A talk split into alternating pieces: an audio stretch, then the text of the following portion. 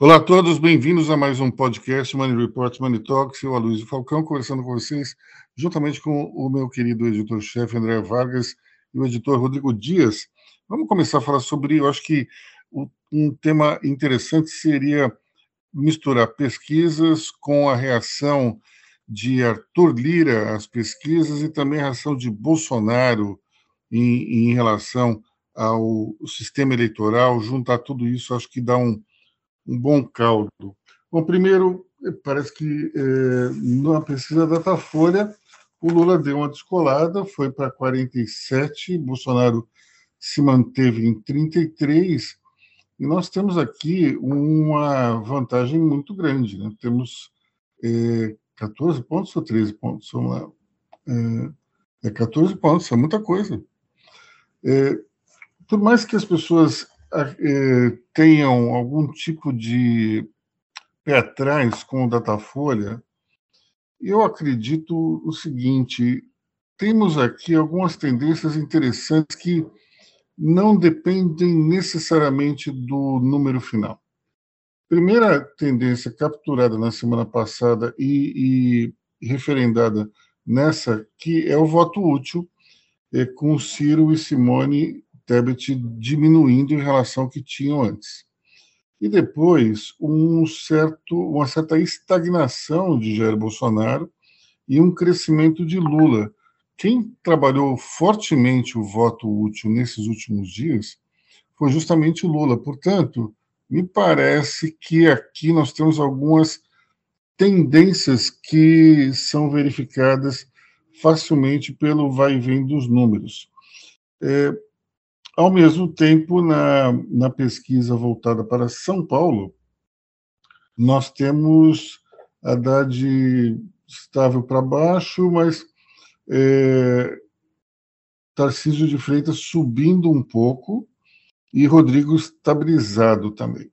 Está é, tá no limite do empate técnico, se você tirar dois pontos de Tarcísio, somar dois pontos de, de Rodrigo, seria um empate técnico, mas eu nunca vi um empate desse tipo, uma distância de quatro pontos. Eu já vi quando está com dois, três, mas quatro eu nunca vi. É, pelo menos isso se refletir na urna. Então, é, é, próxima pesquisa sai daqui a dois dias, é isso? É um Datafolha de domingo, se não me engano, né? Bom, Exatamente. A noite, se a gente tiver na um noite data... de domingo. Se a gente tiver um Datafolha de domingo é, aqui para São Paulo, com um crescimento de Tarcísio descolando de Rodrigo, já dá para arriscar dizer que ele, ele seria o companheiro de Haddad no segundo turno. Agora, é, a gente ainda não sabe qual o efeito que aquela tremenda mancada no debate pode causar à candidatura de Tarcísio. Para quem não viu o debate do governador, é, uma das jornalistas perguntou é, aonde ele votava. E ele falou, num colégio. Assim, ok, mas aonde? E ele não sabia dizer. Isso é uma demonstração clara de que ele não sabia o local de votação aqui em São Paulo. É, isso vai ser bastante trabalhado nas redes sociais, esse vídeo já está viralizado. Resta saber se isso impacta ou não a candidatura do ex-ministro. É, André Vargas. Detalhe é que é, a Avenida Sapopemba, como você gosta de citar, Luiz, a Avenida Sapopemba de, de Rodrigo, ela surgiu num programa justamente é, gravado na região onde ele está lotado, né? É, São José dos Campos. Foi, foi, foi um, um debate eh, entre os candidatos para uh, um debate regionalizado. E foi uma grande mancada da assessoria não ter preparado uh, o candidato para isso. É, isso, é, isso é interessante. Você tem esse, essa falta de preparo de uma forma recorrente entre os candidatos do governo os apoiados pelo governo. A gente vê com o Bolsonaro que ele não aceita nenhum tipo de preparação e vai direto para para o, confronto quando ele se sente, de alguma maneira, é, encurralado. O, no caso do Tarcísio, me parece um excesso de autoconfiança. O, o ex-ministro ele não tem uma personalidade parecida com a do presidente, ele é mais do entendimento, mas ainda assim, é, esse tipo de situação na qual você tem que lidar com, com adversários e também jornalistas que não estão ali para levantar sua bola, isso mostra que a equipe é, precisa melhorar. Não dá para ter esse tipo de amadorismo tão próximo da eleição. É, eu tenho, eu tenho o, a, que o André está falando aqui, Tarcísio não é puro instinto contra o Bolsonaro, é, é verdade.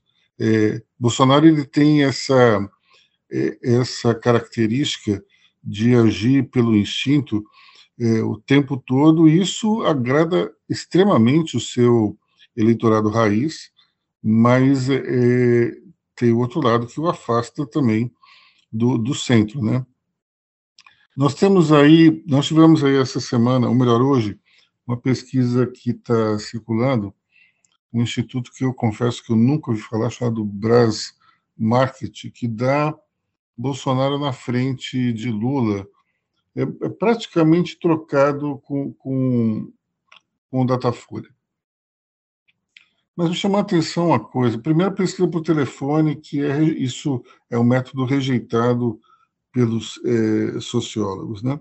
Mas me chamou a atenção que foram ouvidas 2.500 pessoas em 504 cidades. Isso significa que ouviram cinco pessoas por cidade? É meio esquisito, não é? Não? É, ainda mais por telefone, então, é, é, porque até onde eu saiba, quando você escuta, você faz uma distribuição geográfica, você tem que respeitar uh, o peso demográfico de cada cidade. Bem, é, não conheço essa, esse instituto, vamos esperar o dia 2 para ter uma ideia melhor do que vai acontecer. Né? Eu acho que o resultado do dia 2 vai ser muito bom, porque nós poderemos separar o joio do trigo. Vai dizer, olha, essa, essa daqui conseguiu acertar, essa daqui não, e com isso a gente pelo menos não tem mais, é, primeiro, aquela dependência excessiva que a gente tinha no passado, que eram um, dois ou três no máximo institutos, mas ao mesmo tempo a gente não precisa de tantos. Me parece um pouco como o Congresso Nacional. É, dois partidos é pouco, mas é, 40 também já é demais. Então a gente tem essa situação aí que, que, que é bastante, é, eu diria, bastante tensa para quem analisa é, o comportamento do eleitor, porque são números muito díspares. É, o próprio presidente da Câmara, é, Arthur Lira, estava reclamando e, e dizendo que esse tipo de situação deveria ser punida. Ou seja, quem, quem publica o que seria uma pesquisa falsa na cabeça dele eh, deveria sofrer algum tipo de punição. O grande problema nessa história é que o que é pesquisa falsa, digamos, para o Arthur Lira, talvez não seja para o, o pessoal do PT e vice-versa. Então, a gente só vai saber mesmo da verdade no dia 2, pelo menos esse, esse, primeiro ponto. André. Interessante é, que o é, de repente o meio se tornou objeto. Né? O, o objeto é a campanha política, são os candidatos. O meio de aferição disso são os institutos de pesquisa. Os institutos, eles não são o objetivo, eles não são o assunto central. Mas, de repente, eles. E como é que você, é, nesse delírio de Arthur Lira, como é que vai ser essa. Como, como é que você vai punir isso? Não há crime.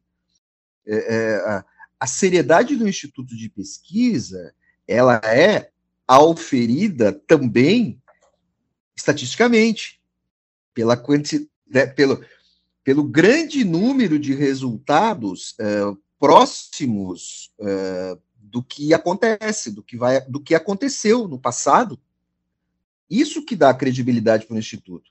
o, o, instituto ali que surgiu debaixo da ponte ali e tal, esse cara vai. É, é lei de mercado, vai entrar vai sumir. E como é que você vai determinar o que é crime e o que não é? Isso não está tipificado. Então é uma grande. Desculpe, mas é uma grande asneira. É porque assim, o eleitor é como consumidor, ele sabe onde o produto é bom.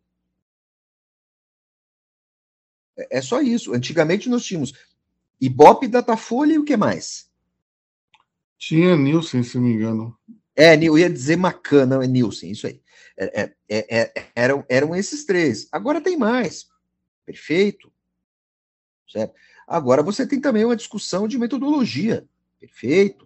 Vamos embora. Agora, sair atacando abertamente, acho muito fantasioso, muita cortina de fumaça. Bom, é, eu, eu, eu queria fazer, o, fazer só, um, só fazer um parênteses. É, vocês falaram da questão do voto, dos votos válidos, né? Apesar que os institutos eles não cravaram, né? Não cravam é, uma provável vitória do Lula no primeiro turno. E a gente comentou aqui sobre o voto útil, né? É, que o Lula é o que mais intensificou essa campanha. E assim, o que eu tenho observado é que é uma certa, uma certa acomodação do próprio Ciro Gomes, do, da própria Simone Tebet, é, exceto a, a candidata do União Brasil, a Soraya, que vem sendo mais agressiva nessa, nesse combate ao voto útil, né? E ela vem sendo ah, mais agressiva no sentido de, é, de, de, transmitir a mensagem direta. Ó, você, que, você que vota no Lula por não gostar do Bolsonaro, você que vota no Bolsonaro por não gostar do Lula, é, é, é saiba que tem uma segunda opção. Então, assim, é, eu, minha visão é que a terceira via, ela está bem acomodada, exceto a Soraya. E, assim, isso muito me admira, porque o Ciro seria, cumpriria esse papel, né? E o Ciro, ele está mais batendo boca com, com, com uh, algumas entidades que, que, que convergem a ele, do que é, fazendo essa campanha do voto útil, e o Ciro, inclusive, que foi o grande combatente na pré-campanha, né, é, da terceira via, e sempre foi a terceira via, né, mas enfim, né, falando disso tudo, a, a, terceira via continua estagnada como sempre. André Vargas. Talvez a, a, a Soraya, pelo desempenho dela, ela seja a quarta via enquanto que a, a, a, terceira via não decola, porque nesta eleição se configura um voto útil, sim, mas temos que lembrar que é um voto útil anti, porque na eleição passada houve o voto útil antipetista, né, o, o voto contrário, absolutamente contrário a, a um candidato, ele é um voto útil, então houve o voto útil antipetista, e agora você está tendo a rebordosa disso, que é o voto útil anti-Bolsonaro, anti-bolsonarismo. Então, assim, é, é, é, como se uma eleição fosse a ressaca da outra. Isso não é bom para a democracia, isso não é bom para a política, né? porque a, a, a, quem vai estar no poder é, anda em círculo, você, você cai numa armadilha. A, a Tronic tem razão quando ela fala disso mas lhe falta lhe falta intenções de voto para dar robustez a esse discurso. Vem cá, vocês acham que o, o Ciro está surtando, como disse o Lula? Acho que ele se perdeu no personagem, né? Rolou uma intensidade exagerada. Eu achei, eu achei que ele estava um tom acima do necessário no, no debate do Estadão. Vocês não acharam, não? É, muito agressivo, uh, inclusive com os jornalistas. Ciro está sempre um tom de agressividade acima. A questão toda é, acho que agora o Ciro está um tom de agressividade acima do tom a mais do Ciro. Ele está dois acima. Por isso que eu acho que ele está se perdendo.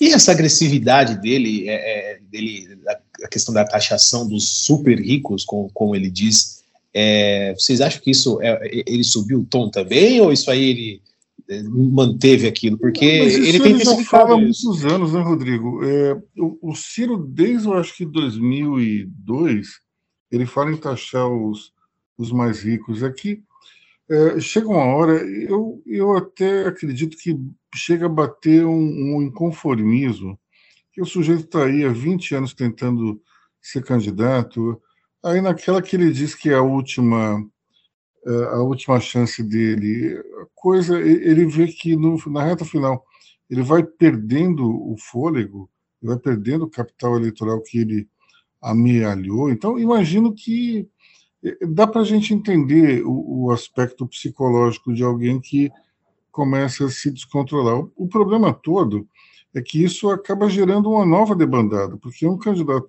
que está agressivo demais, ele vai provocando rejeições.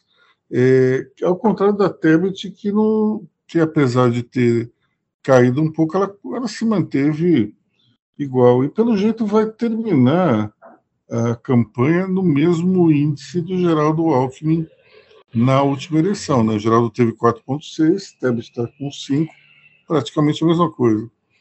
É, eu fico me pensando aqui o que teria sido da campanha do PSDB se tivesse mantido o João Dória é, que seria é, um, pelo menos um personagem interessantíssimo dentro de um debate com o Ciro, o Bolsonaro e o Lula, né? porque ele se dá mal com todos esses candidatos. Então, é. no mínimo, seria algo bastante interessante. É. É, falando aí, André, dos, dos arroubos de, do presidente Jair Bolsonaro em relação ao STF, que é um assunto correlato. Vamos lá. Eu acho que assim, ele continua mantendo a temperatura alta, de vez em quando ele coopta um ou outro aliado, o, o, o, o Lira critica, mas também assim, é, é, também a gente sabe que eles estão se aproximando do Lula. Então, assim, o Bolsonaro continua modulando tudo do jeito que ele sempre modulou. Talvez esse seja o grande problema da campanha dele que Bolsonaro, o que me parece, ele apostou, ele não viu o antibolsonarismo e ele apostou no antipetismo. Agora ele está numa sinuca de bico, porque ele não compôs com ninguém, enquanto que o Lula está tentando compor, beneficiado também pela incapacidade do Ciro de compor. Olha, olha que, que, que curioso. Assim, é, você tem um, um, momento, um movimento assim, que ele é quase gravitacional em torno do Lula, por quê? Porque os dois mais próximos dele não conseguem articular. Com a questão do, do, do, do quarto elemento, que seria Tebet, a, Tebet seria muito mais beneficiada se tivesse mais dois debates com o Bolsonaro. Dois debates com o Bolsonaro, o Bolsonaro falando qualquer barbaridade, ela vai para cima. Tanto que ela subiu no debate e depois ela desidratou um pouquinho, né? Ela não conseguiu avançar mais. Mas o que eu sempre falei, o que eu falo da Tebet é que eu falo da Soraya. Ambas têm mais quatro anos, vão poder batalhar muito suas carreiras, afinal, tirando, tirando o, Bolsonaro, quem está aí já tentou eleição várias vezes. Mas assim, André, o Lula não agregou partidos. Os mesmos partidos que o Lula é, é agregou na pré-campanha continuam com ele. O Lula agregou pessoas, ex-presidentes, é, ex-ministro de Fazenda, porque assim, na atual conjuntura política, é, vai ser cada vez, cada eleição mais difícil você conseguir feitos igual ao Alckmin fez em 18. Até mas por conta a... de o União Brasil é a maior prova disso. Mas a, mas a agregação de partidos ela vai se dar oficialmente se você tiver um segundo turno. Que eu acho que politicamente é até melhor você ter um segundo turno, porque eu acho perigoso o eleitor o, o, candidato ganhar no primeiro turno, porque o cara se sente muito poderoso. Ele tende a ignorar a conciliação. Aí vai dar o que deu depois. Né? A Câmara, o, o Centrão vai cobrar a conta. E o Centrão cobrando conta, cara, assim, olha, é pior que, que, que juro de cheque especial. Mas é, é, vamos falar de governabilidade para um presidente. É melhor ele ser eleito no primeiro turno ou, ou, ou, ou em um segundo turno? Governabilidade. Depende. Né? Dentro de uma situação de polarização, é, você pode ser até pior ser eleito no primeiro turno, que você vai ter uma, uma posição muito mais guerreira.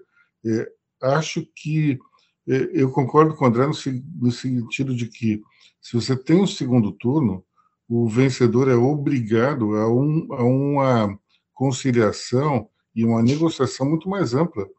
E daí chega, chega empossado com mais. Eh, tudo bem, ele vai ter que entregar mais, mas ele vai ter um apoio mais consolidado. Aí ah, você, e você tem uma coisa, né? Se o, o presidente ganha no primeiro turno, a oposição vai ser mais aguerrida e a oposição vai tender a formar blocos de oposição mais consistentes. Coisa que no Brasil não tem muito. Desde Fernando Henrique, você não tem blocos de oposição extremamente consistentes. Você tem a, a, aquelas obstruções legislativas e tal, de, de, presidência da Câmara e tudo mais.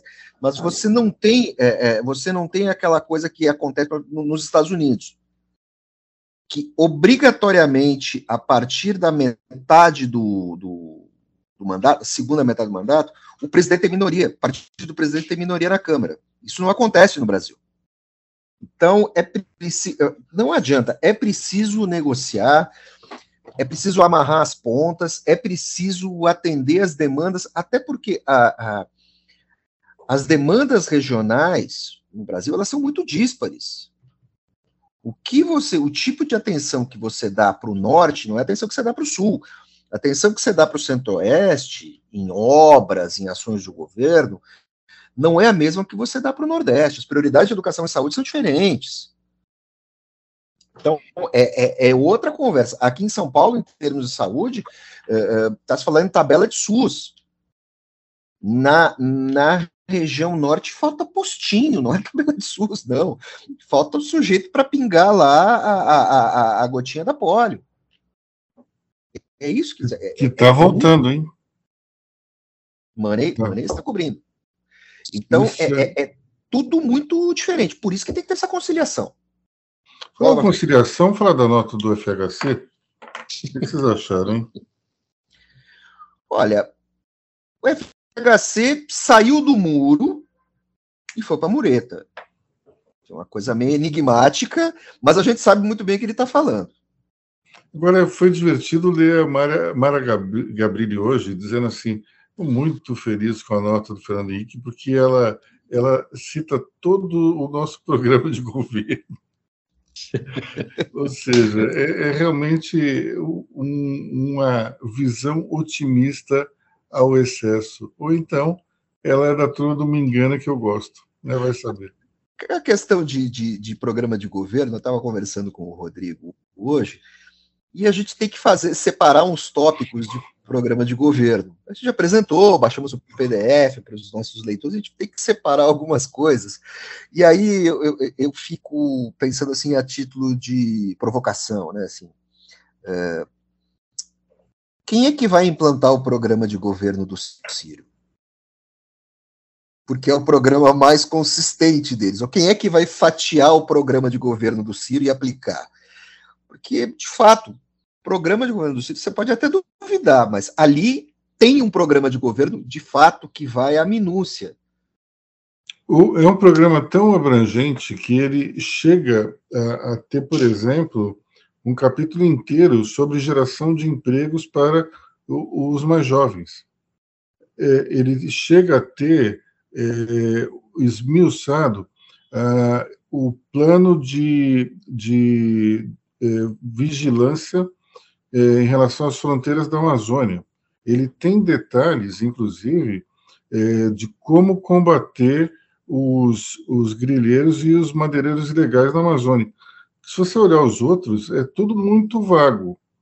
E os, o, o programa do Ciro, de fato, ele tem detalhes que são interessantes.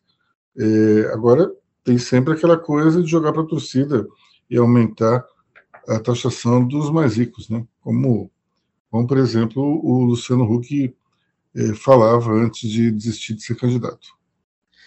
Ô, Luiz, essa taxação dos mais ricos, isso, é, assim, essa questão da taxação dos mais ricos é, é, não é que é uma bobagem, não é uma bobagem, mas vamos lá.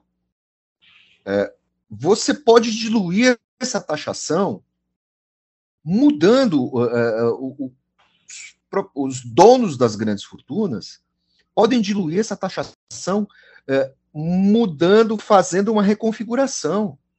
Olha, o grande problema que eu vejo é o seguinte: do, a forma pela qual se taxa, se sobretaxa as empresas aqui no Brasil, ela é absolutamente criminosa. Então, se você acima disso colocar uma taxa sobre a riqueza, aí você tem uma situação na qual vai haver fuga de capital. Eu não estou necessariamente defendendo que os mais ricos tenham que pagar menos imposto. Não, eu acho que os mais ricos têm que pagar um imposto adequado com aquilo que eles têm. Agora, e aqui no Brasil a coisa é tão bagunçada, mas tão bagunçada, que o sujeito, ele, número um, ele paga pouco imposto porque está quase tudo em cima da empresa. Agora, se por acaso você vai lá e aumentar o imposto dele na pessoa física, o que vai acontecer é que ele não vai ter mais nada eh, na pessoa física, ele vai ter tudo na jurídica. Então, temos uma situação aí absolutamente maluca dentro de uma, de uma reforma tributária, você tem que baixar o, o imposto e a contribuição das empresas para poder aumentar o da pessoa física. Eu não vejo nenhum problema quem tem mais pagar mais. A questão é, do jeito que o Brasil está, você vai criar uma evasão fiscal gigantesca. É a famosa curva de Laffer. Você vai aumentando a taxação e vai tendo um aumento na arrecadação. Chega uma hora que você erra a mão e, a partir de um determinado percentual de aumento, a arrecadação começa a cair, porque as empresas começam ou a sonegar ou simplesmente a criar mecanismos para não pagar mais imposto. Simples é, assim. Você, você, vai, você vai emplacar o jatinho no Uruguai e vai emplacar a sua lancha no Caribe. Assim, só para isso, isso, isso, é uma afirmação grosseira da minha parte, uma comparação grosseira. E você tem uma outra questão: se você vai é, taxar, você vai taxar o dividendo.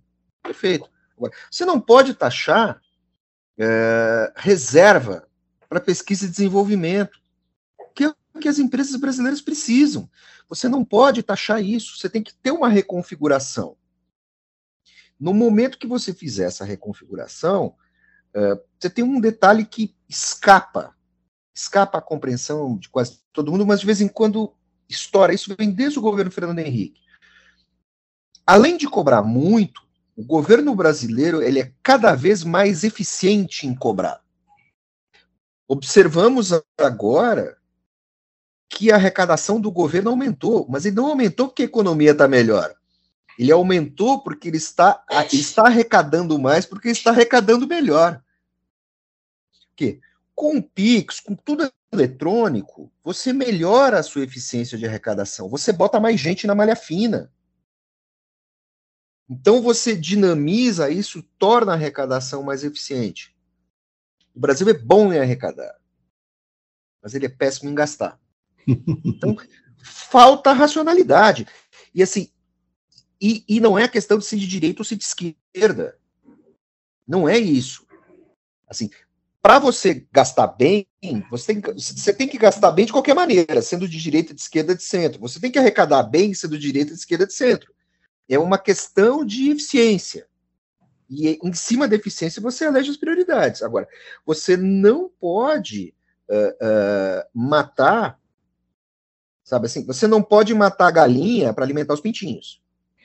Bom, vamos aproveitar esse gancho aí do, da direita e da esquerda para também lembrar de um, de um fato interessante dessa semana, que é, foi a divulgação de uma pesquisa PTG-FSB na segunda-feira.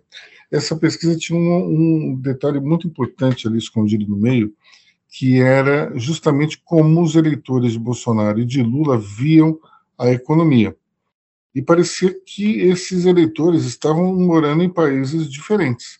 E para mais de 80% dos eleitores de Bolsonaro, a economia estava bombando. Para 70% dos eleitores de Lula, a economia passava por uma crise.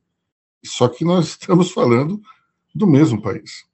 Então é interessante ver que o viés eleitoral está interferindo nessa análise. Tudo bem que você tem também um, uma questão é, macroeconômica. A classe C, D e E está mais afeita às dificuldades é, geradas pela inflação do que a classe A e B. Então, é natural que a, as classes mais favorecidas enxerguem a economia de uma maneira diferente das menos favorecidas.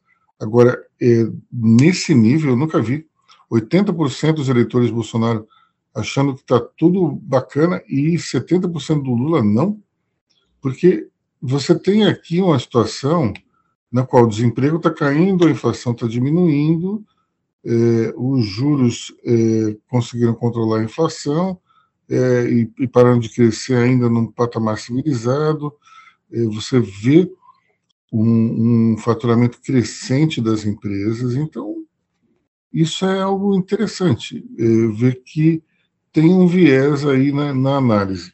Como, por exemplo, tem um viés é, é em qualquer tipo de análise. Eu, conversava com os amigos na quinta-feira e todos é, falavam que os banqueiros eram petistas porque eles nunca ganharam tanto dinheiro como na época do PT.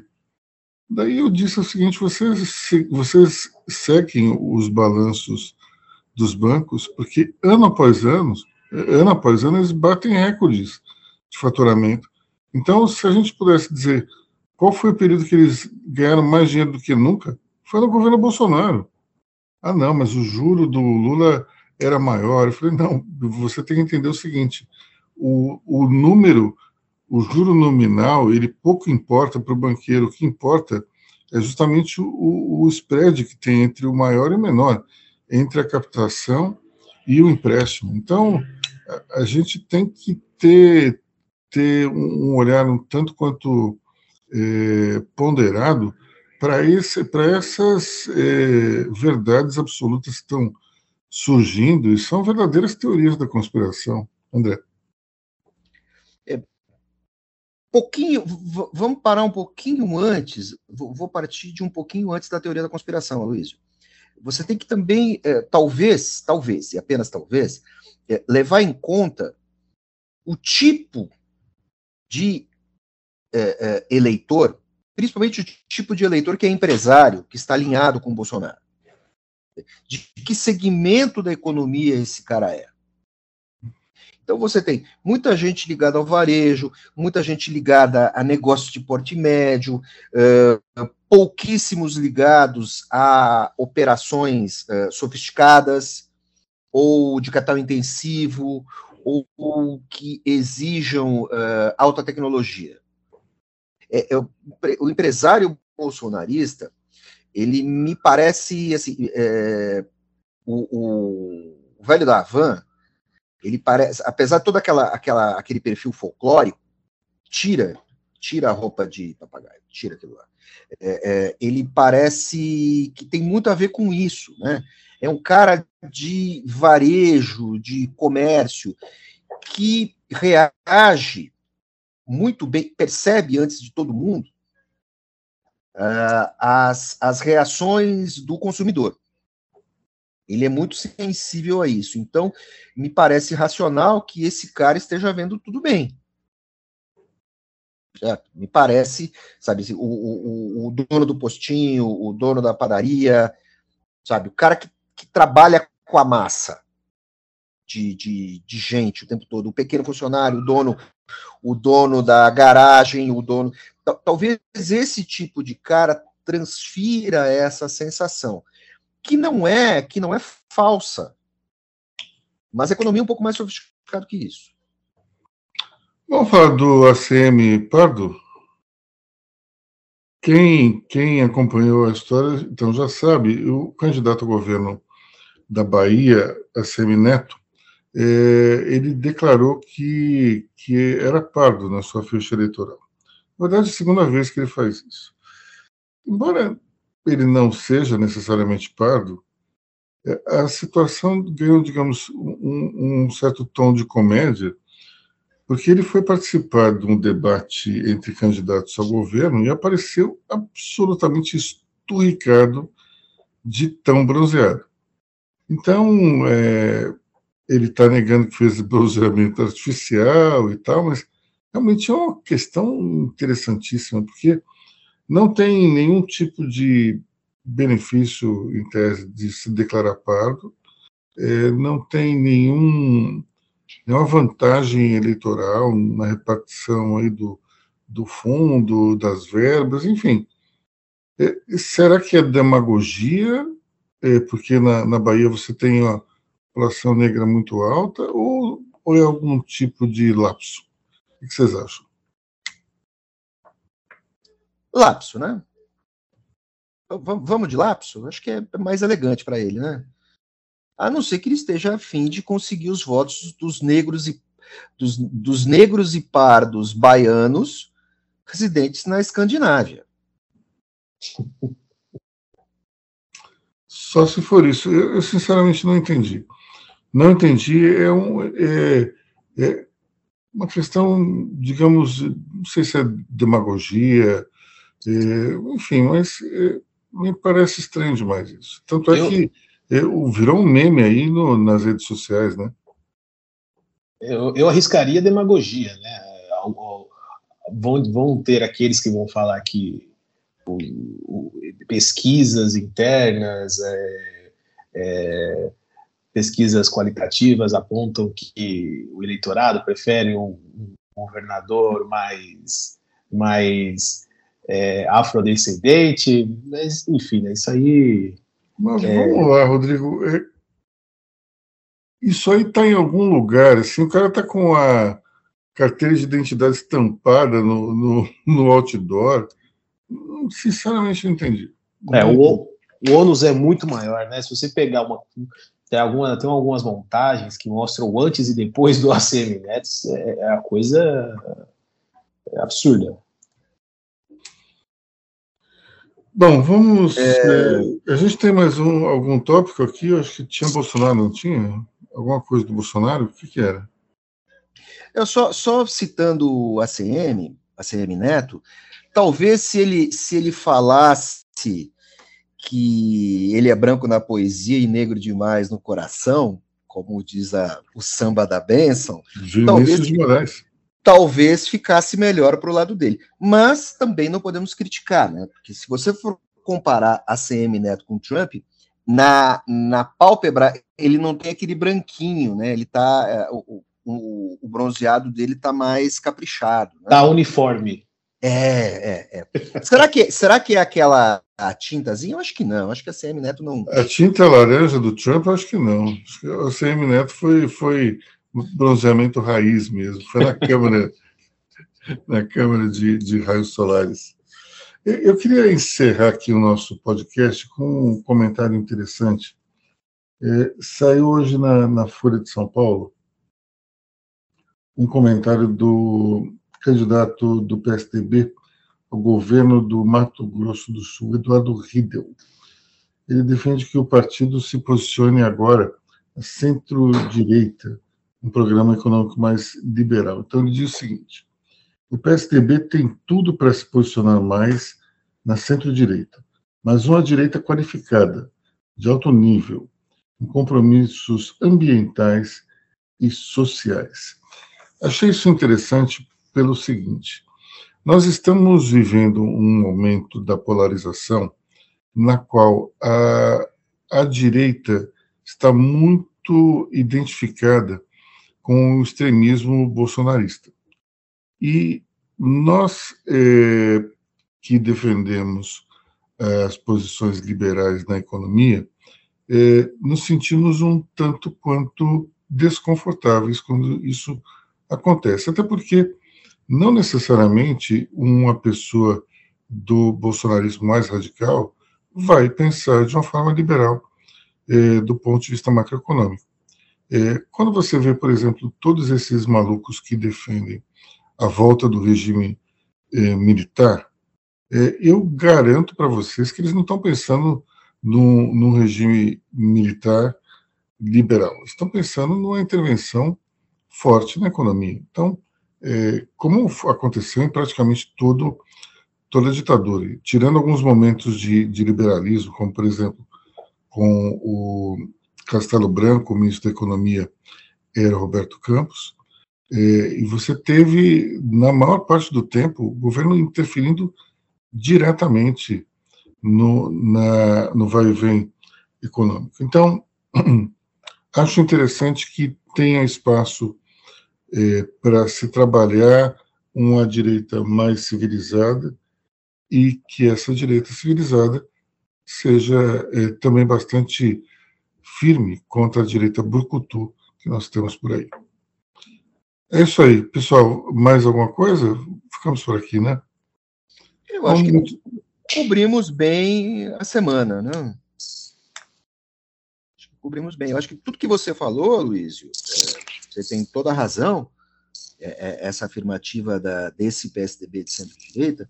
Agora, ne, nessa eleição, essa centro-direita mais vegetariana, por assim dizer, ela ela está escondidinha, ela está abafada. Só quem tem só quem tem plataforma para isso eh, nesse momento, criticando, elogiando, é a Soraya e a Tebet, que pela polarização estão escanteados e, e, e, e quiçá essas pautas voltem com mais qualificação. Do mesmo jeito que as pautas de esquerda devem voltar com qualificação também. Aí você consegue fazer aquela, a, aquele mantra de tentar chegar à conciliação, porque senão a política brasileira vai continuar assim, o cachorro vai continuar tentando morder o rabo e a coisa não vai andar para frente. É, fica, deixa a reflexão, que eu acho que pode até ser um tema para o nosso podcast da semana que vem, se o nosso congresso ele vai se manter estável em relação a será que o centrão ele vai crescer, será que ah, vai ser uma renovação menos carnívora, mais vegetariana? Vegetariana ou vegana, né? Vamos ver aí. o, o Centrão sempre soube escolher muito bem a sua dieta. Vamos levar isso em conta também.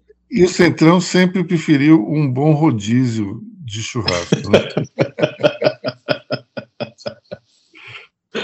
Aloysio, genial, parabéns, adorei. Bom, pessoal, ficamos por aqui então. Até a próxima. Grande fim de semana para todos. Money Report volta na semana que vem. Tchau. Pessoal, voltaremos semana que vem. Até lá. Até semana que vem e aguardando aí o resultado do primeiro turno das eleições. Um abraço.